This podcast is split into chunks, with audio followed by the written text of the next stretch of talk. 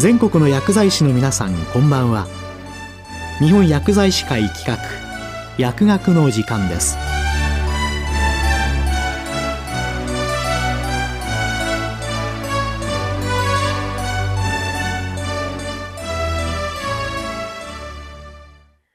今日は日薬アワー日本薬剤師会の政策提言について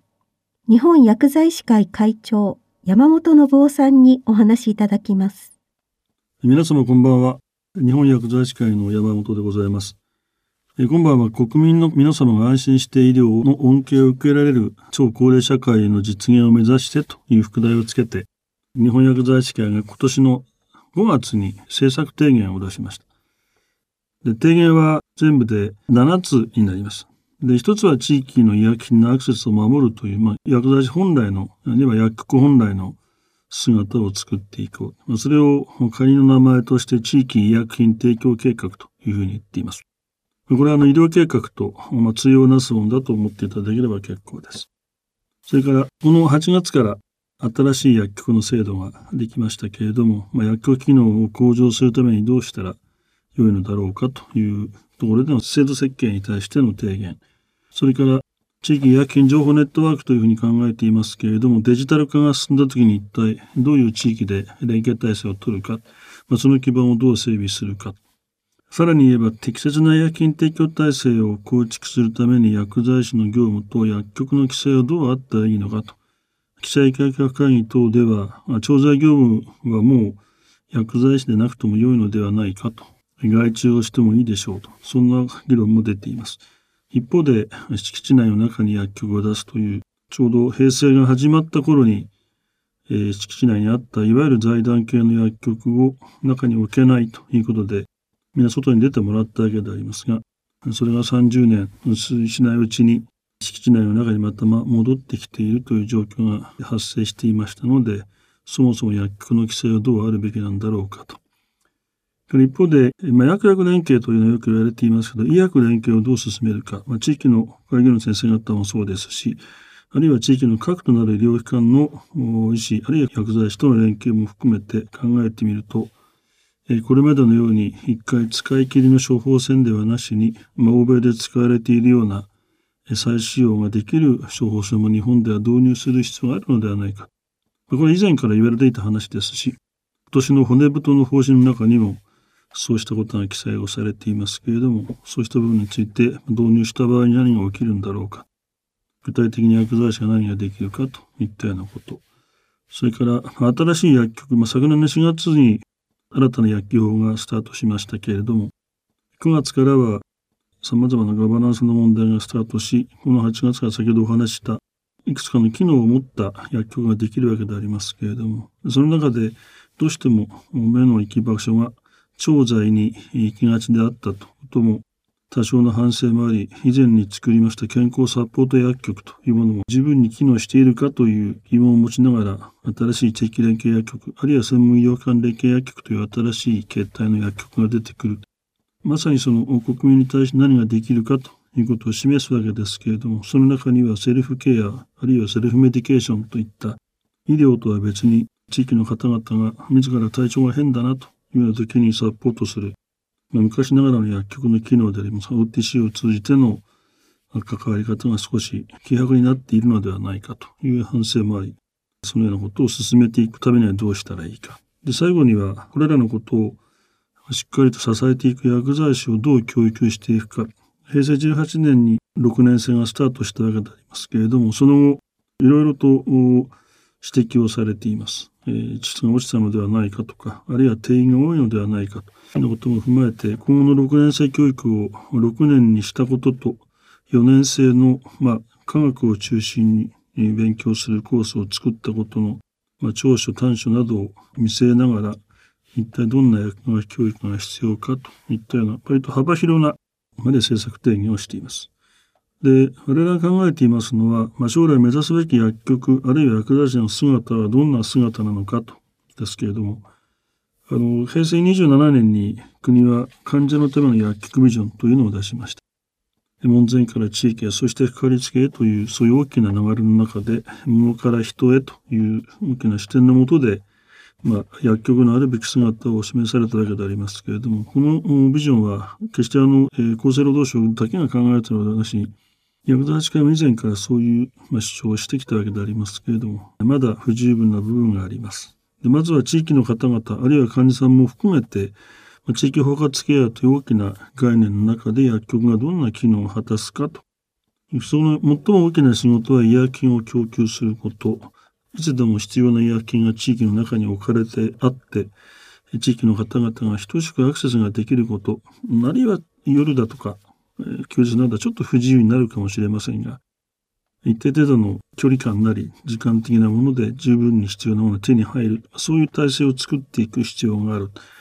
で、そのためには、これからの薬局のあり方は、えー、まあ、一元的継続的な薬物療法を管理していくというのが今度は新しい薬局で示された薬剤師のあり方ですし、薬局では調剤だけではなしに相談機能を持ち、その相談に応じて調剤はもちろんでありますけれども、他の OTC 薬品を販売するというようなこともできる機能を持たなくてはならない。まあ、言ってみれば、これまで比較的どちらかの機能を持っていればよかったものを総合的な機能を持った、まあ、地域の医薬品の供給拠点になっていこうという方針を示してあります。で、そのためには、患者の情報をしっかりと蓄えておかなくなりません。これは皆さん薬歴という形で思っていますけど、OTC の部分は落ち込んでいます。一方で、過不足のない医薬品供給体制はできていますけれども、必ずしも、その、偏りがある場合も少なくなりませんし、1万6000もある医薬品を十分に全て賄いきれるわけではありませんので、まあ、そうしたものを地域の実情に合わせて、医薬品の教育体制を組んでいかなくてはいけない。と同時に、それぞれが持っている患者さんの、蓄えられた患者さんの情報と、医薬品の情報をただ置くのではなしに相互に評価分析しながら適切に、大手医薬の提供であったり、調剤薬の提供をしていく。それを薬局の機能として持っている。そこで、今申し上げたようなソフトの部分のサービスを消費者の方々に提供する、そういう役割を薬剤師サービスというふうな名前をつけて、消費者の方々が健康不安があった時には、できればまず相談に薬局に来てほしいなと。今はまず医療機関のにかかってしまうという本来薬局が持っていたファーストアクセスの機能がむしろラストアクセスになっているということが様々なところで、まあ、あの薬局に対する指摘にもなっている。一方で、あの、過不足なく国民に医薬品を提供できる体制を作り、地域包括の中で薬剤師の役割を果たしつつ、医薬品の適正使用を高めて、で、国民が自ら疾病予防、あるいは健康管理というような意識を醸成をサポートし、相談機能を高めながら、まあ今、この国が世界に誇る国民皆保険、これが様々な意味でサステナビリティとよく今言われますけれども、持続可能性な視点に立った国民医療を作っていくということが大きな課題となっています。一方で薬局機能について言えば、地域の方々から薬局は何をしているのかよく見えないぞと。いうご指摘を受けて、まあ、1年間の検討の結果、今回薬局を会社に結びつけて、健康サポート薬局よりもう少し、どちらが厳しいかといえば、健康サポート薬局が自ら手を挙げて、自分で、まあ、ある意味自立するわけでありますけれども、そうしたものを踏まえながら薬局としての機能を果たした上で、まあ、さらに地域連携を進められるような、その機能を伸ばした地域連携薬局、あるいは今、癌だけでありますけれども、癌の患者さんが地域で薬物治療を継続するためにどんなことが必要かといった、まあ、いわゆる専門的な医療について長けた薬局機能を持っている薬局というのがこれから地域で必要になってくる。まあ、何人いるかというのはこれからの問題ですけれども、えー、まあ、むしろ一番大事なのは、そうした薬局になる前に、かかりつけ薬局としての機能がしっかり発揮できた上で、そうしたものに進んでいってほしいと思います。で、そんな中で、デジタル化は世界で通らない話でありますので、情報のデジタル化と同時に、もう最近ではウェアラブルといって、まあ、持ち運びができるような情報が様々出ていますが、患者さんもご自身の情報をスマホなどにしまって持ち歩いて、各医療機関、あるいは薬局に行ってそれを見せると、何が今まで起きていたのかがはっきり把握できる。そういうパーソナルヘルスレコードというんでしょうか。ご自身の健康に関する情報をご自身で持ちながら、それぞれの医療機関、薬局でそれをもとに適切な医療を受ける、まあ、そんな体制を作ることも薬剤師の仕事というふうに考えられています。一方、その IT 化が進めば進むほど技術が進んでしまいますので、薬剤師の仕事はどこへ行くんだということで、もっともっと簡単にできるのではないかという指摘がされていて、外注をしても良いだろうとか、あるいは、もう誰か一人いればいいんじゃないというような、割と単純な議論になりますけれども、やはり医療というのは直接患者さんに接してお話を聞かなくてはならない部分も残っていますので、すべてを電子化し、すべてを非対面のようなオンラインというわけには参りません。したがってどこまでが薬剤師の仕事で、どこまでを他に任せられるかという大きな議論をした上で、薬剤師として必要な、そうしたものも進めていかなくてはならない。で、そういう中で、これまで医療機関へ行って処方箋をいただいて、それを薬局へ持って行ってお薬をもらう。これからはもうそういう時代ではなしに、処方の期間は一定だと決まっているけれども、それをしっかりフォローすることによって、薬剤師がその情報を確認し、繰り返しその処方箋にも続いて商材をしても良いかどうかというものをしっかりと確認しながら、医師と連携しつつ治療を進めていくという、まあ、そんな仕組みをまさに再使用可能処方箋という表現で、えー、まあ、我々として提案してあります。あの、薬学協議については、この6月に薬剤師養成に関する厚生労働省のまとめが出ました。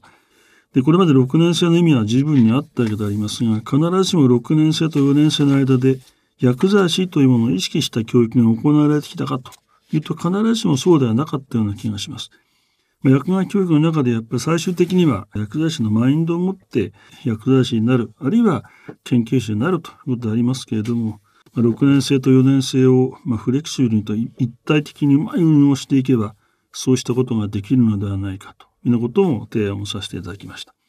で最後に、皆さん方今、あの学生さんを受け入れていると思いますけれども、卒前実習加えて、できれば卒業した後に卒業臨床研修といったようなものもこれからは必要になるんだろうというようなことを考えまして、一連の流れの中で薬剤師も臨床現場を経験して実際に薬剤師の業務を行うということが必要であろうというようなことを提案して、今、文科省ではそうしたことについての議論が始まっていると聞いています。どうか皆さん方も、あの、日薬師等で政策提言については様々にお示ししてございますけれども、これから先の薬剤師のためにどんな仕事をしていったらこの国で薬剤師が常に社会にとって必要な存在として認識されるかということについて、まあ、日薬としての考え方、政策といったものを打ち出したと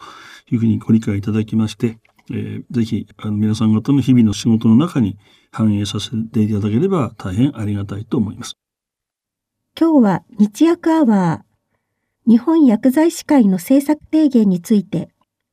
日本薬剤師会会長山本信夫さんにお話しいただきました。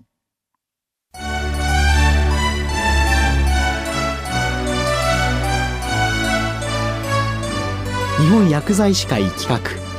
薬学の時間を終わります。